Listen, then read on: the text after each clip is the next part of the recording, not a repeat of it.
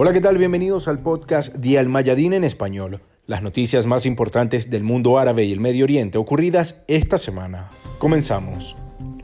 Iniciamos en Irak, donde el grupo terrorista Daesh se atribuyó la responsabilidad del doble atentado suicida en Bagdad que dejó más de 30 muertos y cerca de 120 heridos. La organización terrorista publicó una declaración en Internet en la que identificó a los dos atacantes suicidas con nombres en clave como Abu Yusuf al-Ansari y Mohamed Arif al-Muhajir, que tomaron como blanco a una multitud de chiitas que se congregaban en el centro de la capital iraquí. Uno de los atacantes suicidas detonó un cinturón cargado de explosivos que llevaba adherido al cuerpo en un mercado al aire libre de ropa de segunda mano ubicado en el área de Bab al-Sarhi y su acompañante se inmoló unos minutos después en el mismo lugar. El primer ministro iraquí, Mustafa al-Qasemi, ordenó la persecución de las células terroristas que facilitaron la llegada de ambos atacantes suicidas a Irak. Para eso se activó la operación Venganza de los Mártires, para perseguir a los remanentes del grupo terrorista Daesh en un momento en que las unidades lograron derrocar a varios terroristas en la gobernación de Bagdad, Bab al-Muazzam, provincia de Anbar, Amiriyat al-Fayuha y la gobernación Kirkuk en el área de Dur al-Failak. Las brigadas de Hezbollah iraquí dijeron que las bandas del mal sionista saudí estadounidense han reanudado sus métodos criminales y señalaron que el príncipe heredero de Arabia Saudita, Mohammed bin Salman, pagará el precio por el derrame de sangre de gente inocente. El ataque terrorista, además de haber sido condenado por todo el país, también generó el rechazo en otras partes del mundo. La organización yemenita Ansar Allah lo calificó como sangriento y criminal atentado a la vez que dijo apoyar el derecho del pueblo iraquí a restaurar su seguridad y estabilidad y sacar a las fuerzas de ocupación estadounidenses de su país. Por su parte, la Cancillería de Jordania declaró que ese atentado suicida es incompatible con los valores y principios religiosos y humanitarios. El vecino Irán afirmó su disposición a brindar toda la asistencia necesaria. También el secretario general de la Liga de los Estados Árabes, Ahmed Abul Gheti, dijo que el doble atentado suicida en Bagdad tiene como objetivo socavar el prestigio del Estado iraquí. Por otro lado, el Estado de Qatar declaró que su postura es consistente en rechazar la violencia y el terrorismo, independientemente de los motivos y causas. Emiratos Árabes Unidos se unió a las voces de condena, lo mismo que Turquía. Egipto, mediante un comunicado, afirmó su posición con Irak en sus esfuerzos por mantener la seguridad y enfrentar el terrorismo y el extremismo, y desde la presidencia palestina hubo expresiones de solidaridad con Irak.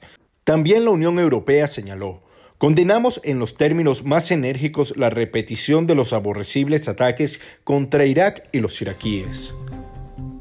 Y en otro hecho les contamos que el Líbano registró nuevo récord diario por muertes de COVID-19.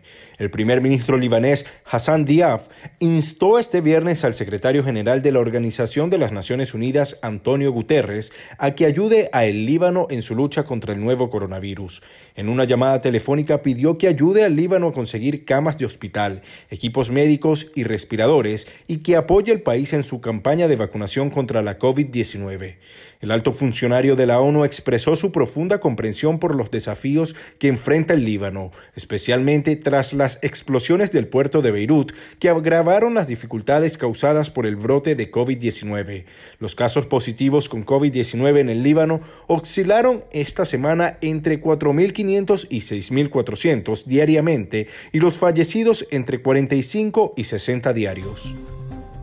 Y luego de asumir como nuevo presidente de Estados Unidos, la administración de Joe Biden informó que revisará la decisión de designar a Ansar Allah como organización terrorista. Agencias de socorro de todo el mundo hicieron la petición para evitar una catástrofe humanitaria en Yemen.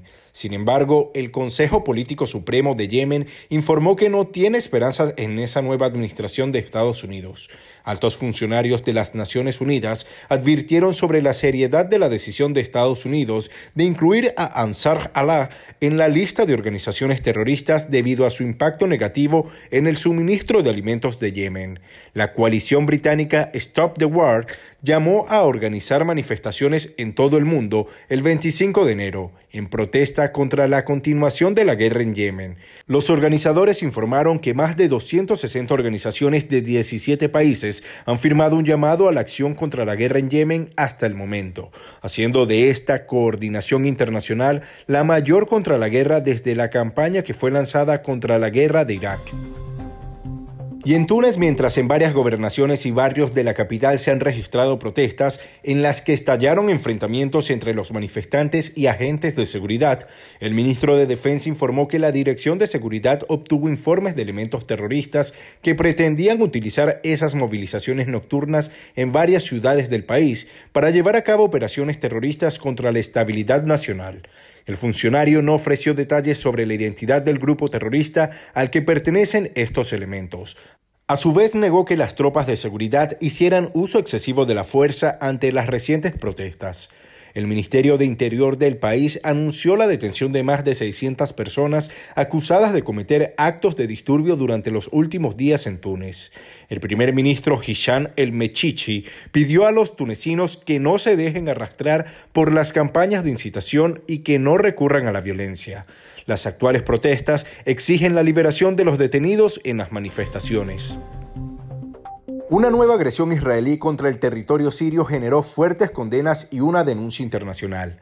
El enemigo israelí lanzó una agresión aérea con ráfagas de misiles desde la ciudad libanesa de Trípoli, apuntando a algunos objetivos en las cercanías de la gobernación de Hama en el territorio sirio.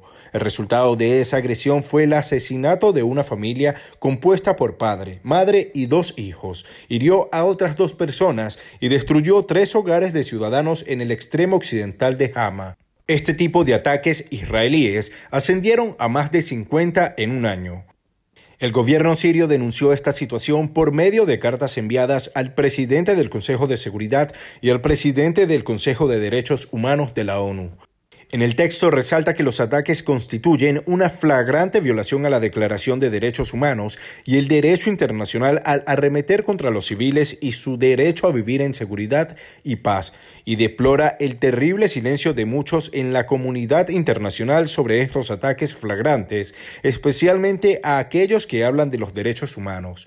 La Cancillería siria instó a las Naciones Unidas y al Consejo de Derechos Humanos para que cumplan sus responsabilidades de condenar estos ataques y ratificó el derecho legítimo de Siria a defender la integridad y soberanía de los territorios sirios y a proteger a sus ciudadanos de estos ataques por todos los medios legítimos.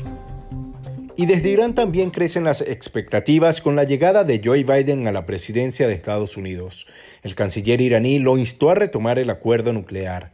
El canciller de Irán Mohammad Javad Zarif, en un artículo publicado en la revista Foreign Affairs, dijo que la nueva administración de Washington tiene que tomar una decisión fundamental. Puede abrazar las políticas fallidas de la administración Trump y continuar por el camino del desprecio por la cooperación internacional y el derecho internacional, o puede desprenderse de los supuestos fallidos del pasado y tratar de promover la paz y la cortesía en la región. Dijo que si el presidente Joe Biden pone fin a la fallida política de máxima presión de Trump y vuelve al acuerdo nuclear que abandonó su predecesor, Irán volverá igualmente a la plena aplicación de los compromisos en el marco del acuerdo nuclear. Paralelamente, el presidente iraní Hassan Rouhani inauguró esta semana la refinería de gas Bit la más grande del Medio Oriente y otros importantes proyectos petroleros en la provincia de Juzestán, en el sur del país. La refinería, que se ejecutó con una inversión de más de 3.400 millones de dólares, tiene como objetivo aumentar la producción de gas dulce como combustible alternativo para reducir el consumo de derivados del petróleo, generar empleo y contribuir a otras plantas petroquímicas. Irán ha logrado este éxito, entre otros, en momentos en que enfrenta las más duras sanciones de Estados Unidos. Y así llegamos al final de este podcast informativo de Almayadín en español. Recuerde que estas informaciones usted las encuentra en nuestro sitio web y en las redes sociales. Hasta la próxima.